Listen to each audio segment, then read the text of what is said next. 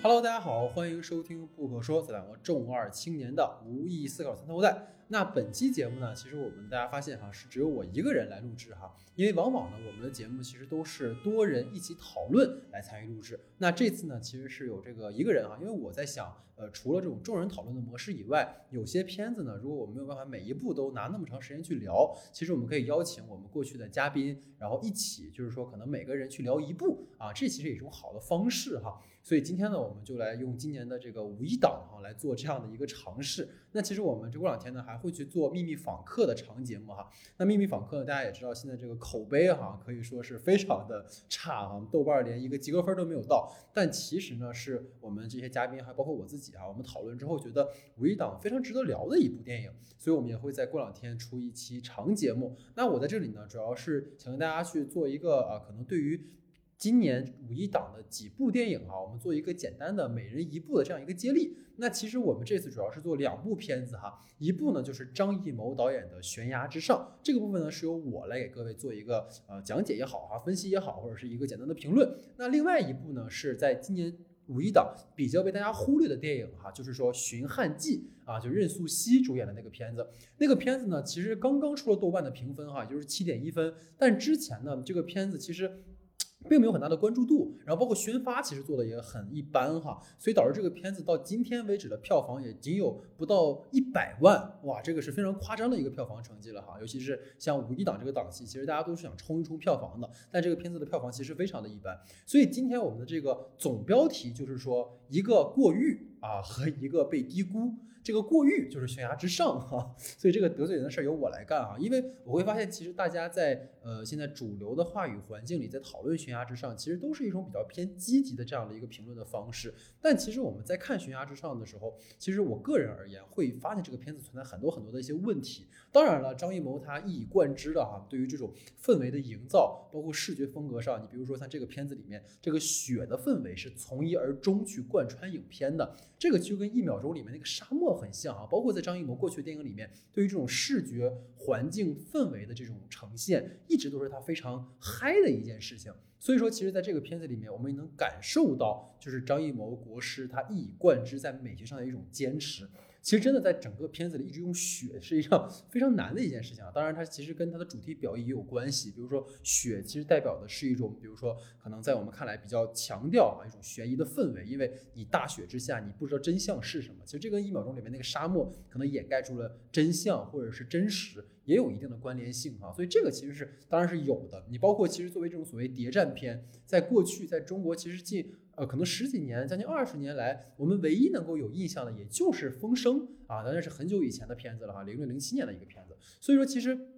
到今天为止，哎，我们又有这样的一部可能偏主旋律的谍战片，其实是比较难得、比较珍贵的。那从这个层面上来说，从一个类型主旋律的一个探索上来说，其实可以说《悬崖之上》是做到了一个对于观众的一个观感上的啊一种，比如说体验比较好啊，包括它的悬念设置啊、一些场景啊，其实都还算是能够满足我们的一些观赏的需要。但是我并不认为《悬崖之上》有大家所去评价的那么的高或者那么的好，因为有这么以下几点哈，行。各位简单做一个分享，就是第一个，就是我觉得无论是你做什么类型的片子，其实都要强调对于核心人物的一个塑造的问题。那这个片子里面作为核心的这个地下党小分队的这个四个人的关系的刻画，其实是非常不清晰的。在呈现这些人的时候，我们会发现只有关联但无联系，什么意思？就是我们会发现朱亚文和刘浩存饰演的这对情侣，秦海璐和张译饰演的这对夫妻，我们只知道他们是有一个关联性，他们是情侣，他们是夫妻，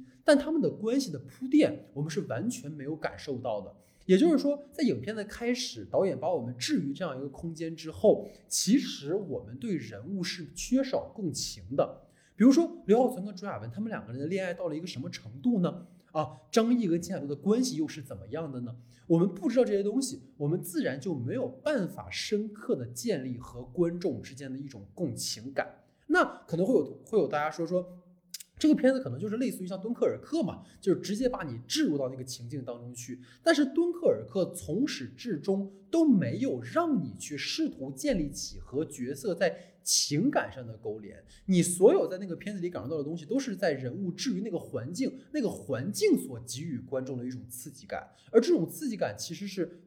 贯穿敦刻尔克始终的。而我们在悬崖之上当中，导演到后半段，尤其是当张译的儿女被找到了，然后包括刘浩存和朱亚文，朱亚文牺牲，整个这一串其实还是基于人物的携带的情感为核心的。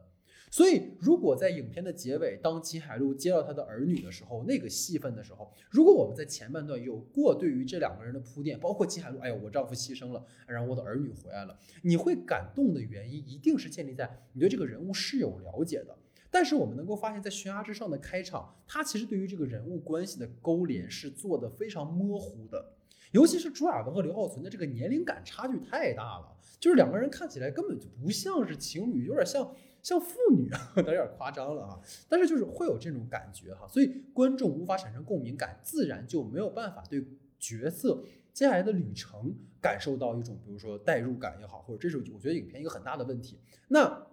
第二个点，其实对于这个人物的一个叙事视点的选择上，哈，是老徐吐槽我是试点警察，哈，很多人就有朋友就是后来有回复说，哎，就是试点警察带，是吧？那对于这个人物视点上来讲，这个片子它的试点选择其实是一种比较松散的方式，因为我们能够发现，整个这个片子的前半段的戏份是集中在张译和刘浩存身上的。他整个前面呢，他们两个人到了那个地方去，然后准备破译密码，然后躲藏，然后到中后段，突然视点就转成于和伟了。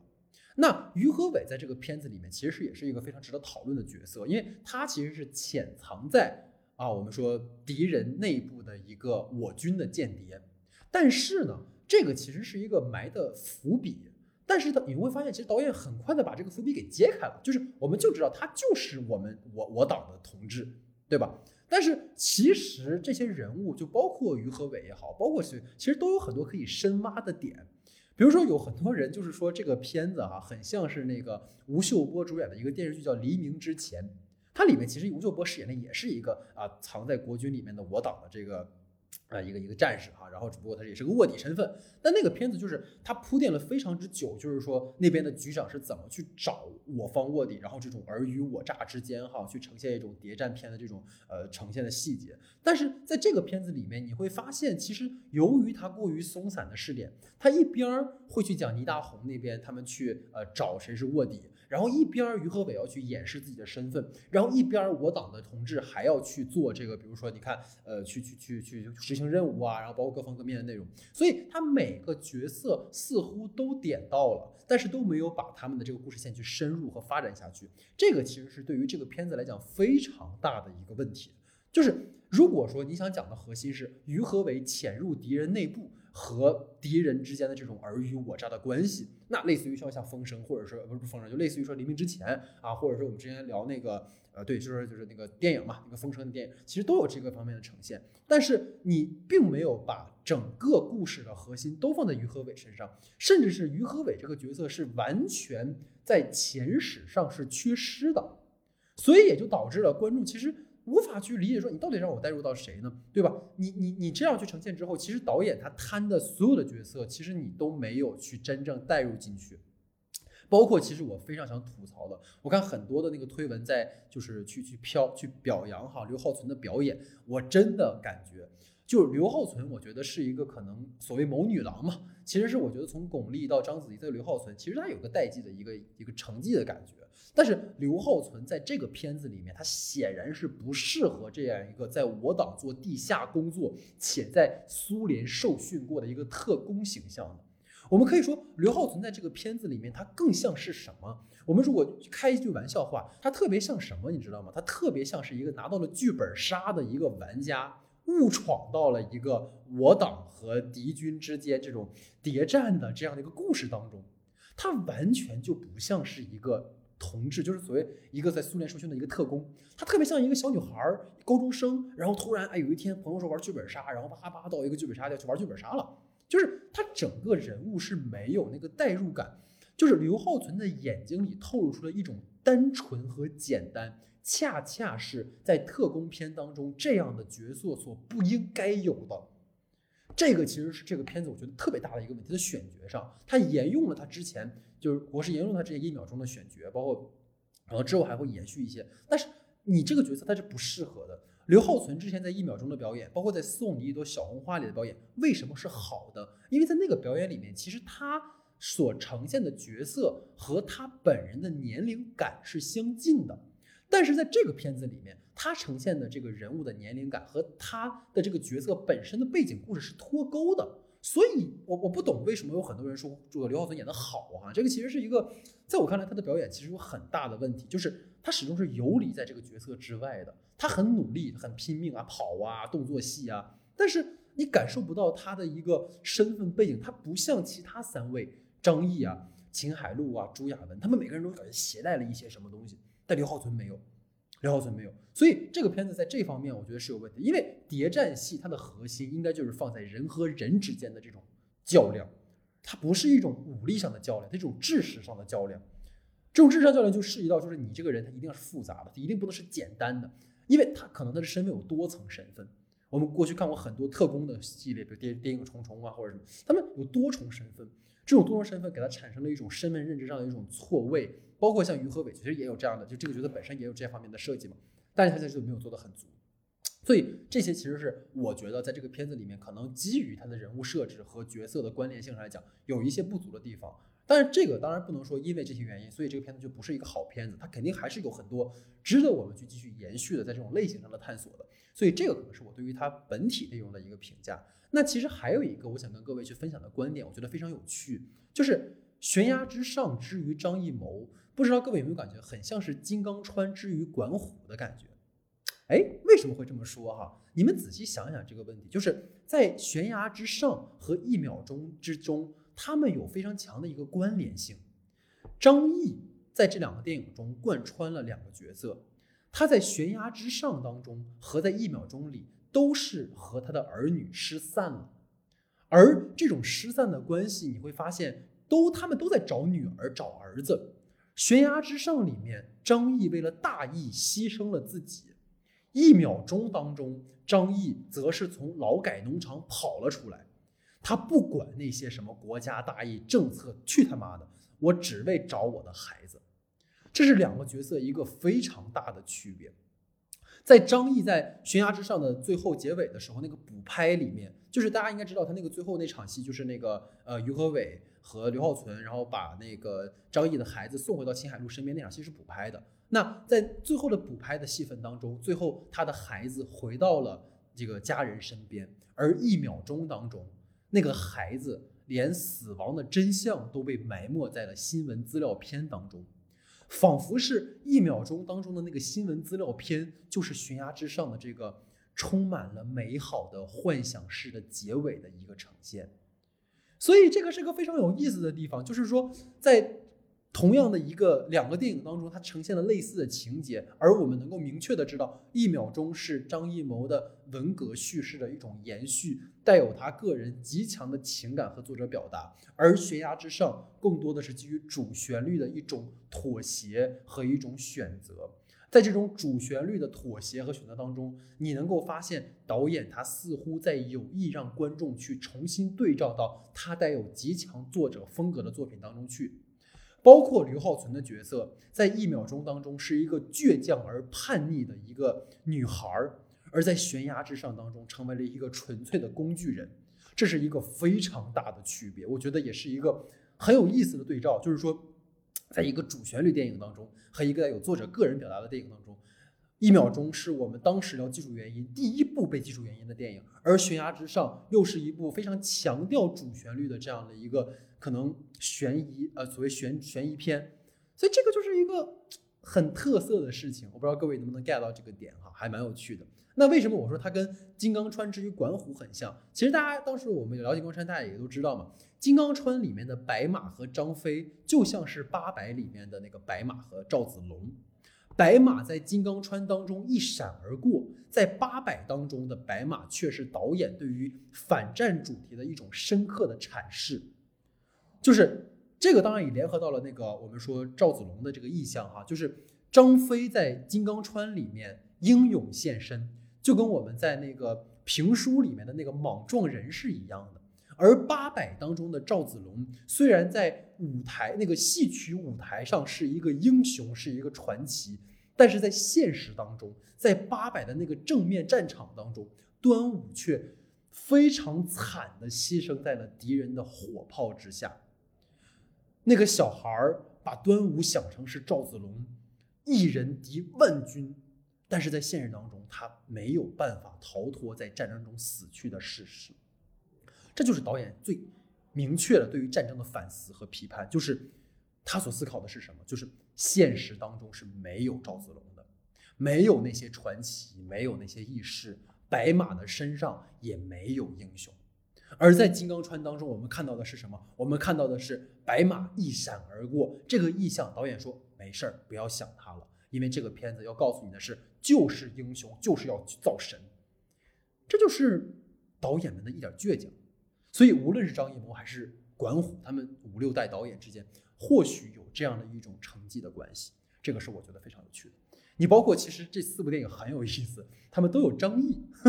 对吧？而且在这个四部电影里面，你看像《八百》里面，张译是一个逃兵；《金刚川》里面是一个高尚忘我的一个战士。一秒钟当中，张译是为子反抗荒诞时代的知识分子；在悬崖之上当中，他则是一个弃儿女私情于脑后的一个热血战士。我们当然不是说在特殊年代里面我们不应该去反抗，我们不应该有这样的精神，而是我们是不是应该把人还原成人呢？当他是人的时候，他会不会有人的七情六欲？就像《八百》里面的那个逃兵一样，他不是不爱国，而是。当我的生命受到威胁的时候，我该先考虑些什么？这是人性的挣扎。如果你不承认人性的挣扎的话，那么这个片子有什么意义呢？回到悬崖之上，如果我们看到的所有的人物，他们都是抱有极强的这种政治觉悟和决心，觉得我应该为国牺牲，那么他跟我们的宣传里看到的那些人有什么区别呢？电影中呈现的不就应该是有血有肉的人吗？但这在我们的语境里面又似乎是一个很荒唐的事情。我们要呈现的就是英雄，去造神，好像没有人在乎这点东西。但是张艺谋和管虎都很有意思，两位导演都在他们的片子里面或多或少的藏了那么一点点的，对于他们不得不拍的片子的那么一点点的傲骨。所以这个是我对于《悬崖之上》的一个分析和读解。那接下来呢，我们在另外一条音频里面会有请我们常也是一个常驻了哈，经常来我们节目的陆姐哈，给大家聊一聊最近五一档的一部最被低估的电影，就是《寻汉记》，大家可以来听听陆姐是怎么来评价那部电影的。然后另外呢，还有我想跟大家讲的一件小事情，就是各位发现了在喜马拉雅的平台上，我们的第六十九期节目被下架了。那下架原因呢，我们也不方便多说，各位也都有数。也，大家可能也会有问说，为什么我们那么长时间不更节目？不是我们不更节目，是他不让我更节目。这就是这个时代很荒唐的事情。但是，呃，各位如果想听那期六十九期节目的话，可以去我们的不可说呃的那个就是微信公众号 S D 的光影不污，我们的右下角会有一个不可说的专栏，然后那个置顶的那个就是我们六十九期节目，各位可以去那儿收听。好，所以说这就是我们大概的这样的一个话题和一个讨论。接下来给大家可以听听陆姐是怎么评价《寻汉记》的。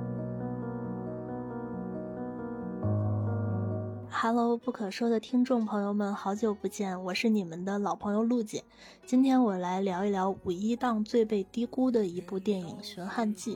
这部电影是类型片撞车的五一档里一股直指当下的现实主义清流，绝对可以说是低成本的诚意制作。虽然影院排片不多，但非常值得一看。我们下面来说说今天推荐它的理由。《寻汉记》的导演唐大年，很多人应该不陌生。他毕业于北电导演系，曾为我们耳熟能详的《北京杂种》《北京泥枣》《十七岁的单车搜索》等电影担任编剧，也是十余部电影电视剧的导演。《寻汉记》是他继十年前电影《生日快乐》后再次出山，以导演身份上映的电影作品。唐大年沉淀数年后，再次把作品搬上大银幕，不仅保留了他京味儿的一贯传统，还有很多耳目一新的惊喜。本片的编剧赵赵和唐大年是文化圈的金牌夫妻，他也创作过相当数量的小说和剧本作品，在十余家报刊开设专栏，文字细腻又独特。本片也在方方面面具备这样的气质。至于演员阵容，这部电影启用了很多话剧出身的演员，比如李保田、任素汐、王子川、张本煜等等。老戏骨李保田塑造了一个非常可爱的老爷形象，不过他老态龙钟的样子让我看的还是很心酸的，再也不是我印象中《宰相刘罗锅》里那个李保田了。任素汐、王子川曾经都是非常出色的话剧演员，但是他们演绎起电影角色也毫无浓重的舞台感，只能体会到精湛熟练的演技和台词功底。《寻汉记》讲了一个很简单的故事，在二零一六年初，大龄女青年王昭在离婚之后，发现自己怀了前夫的孩子，但是当时非婚生子女还不能登记户口，她想和前夫复婚。然而前夫已经再婚了，也没有帮她假结婚给孩子上户口的意愿，很难再生育的王昭很想留下这个孩子，于是她在无奈之下频繁相亲，和自己的家人一起寻找那个可以为孩子接盘的冤大头。她找到了自己在游戏里的结婚对象杜威，但现实生活里的这个杜威只是一个不拘小节、粗线条的摩的车夫，并且也无意和女主在一起。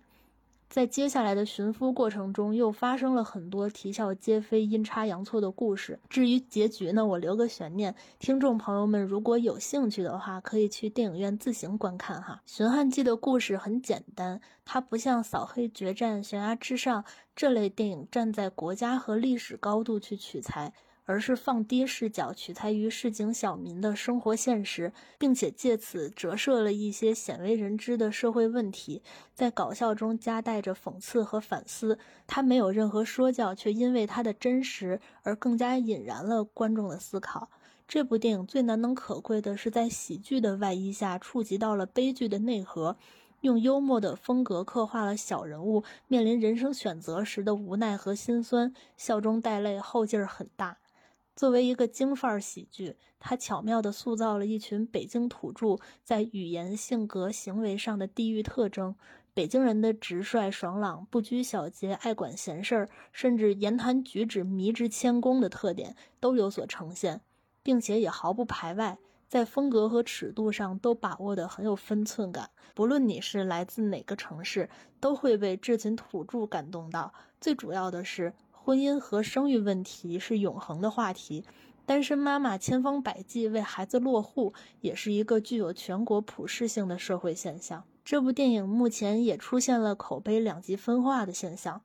至于被贬低的部分，大多是针对三观问题和人物塑造。有人说这部电影里任素汐扮演的大龄孕妇为了孩子骗婚过于恶毒，但我想说，这部电影的魅力就在于真实。真实的人物，真实的家长里短、一地鸡毛，真实的坏心思和忏悔，在真实的生活里，我们都并非十全十美，都会有善恶两面。更何况电影里的人物需要更加立体复杂，留给他足够的成长空间呢？我们不能把电影人物的恶和编剧导演的恶等同起来。我也希望大家在看完电影之后，能少对人设和人物行动做过多道德理论上的谴责。因为编剧只是把社会某个角落里真实存在的人展示给你看，而这并不代表编剧价值观的扭曲，更不是编剧认同他们的所作所为。更何况，最后这个走投无路的大龄产妇实现了成长，社会也实现了进步，允许非婚生子女落户，这难道不更代表了社会普遍道德感的提升和制度的完善吗？最后，我也再次希望大家能走进电影院看《寻汉记》。呼吸一口独立于拥挤五一档之外的清新空气。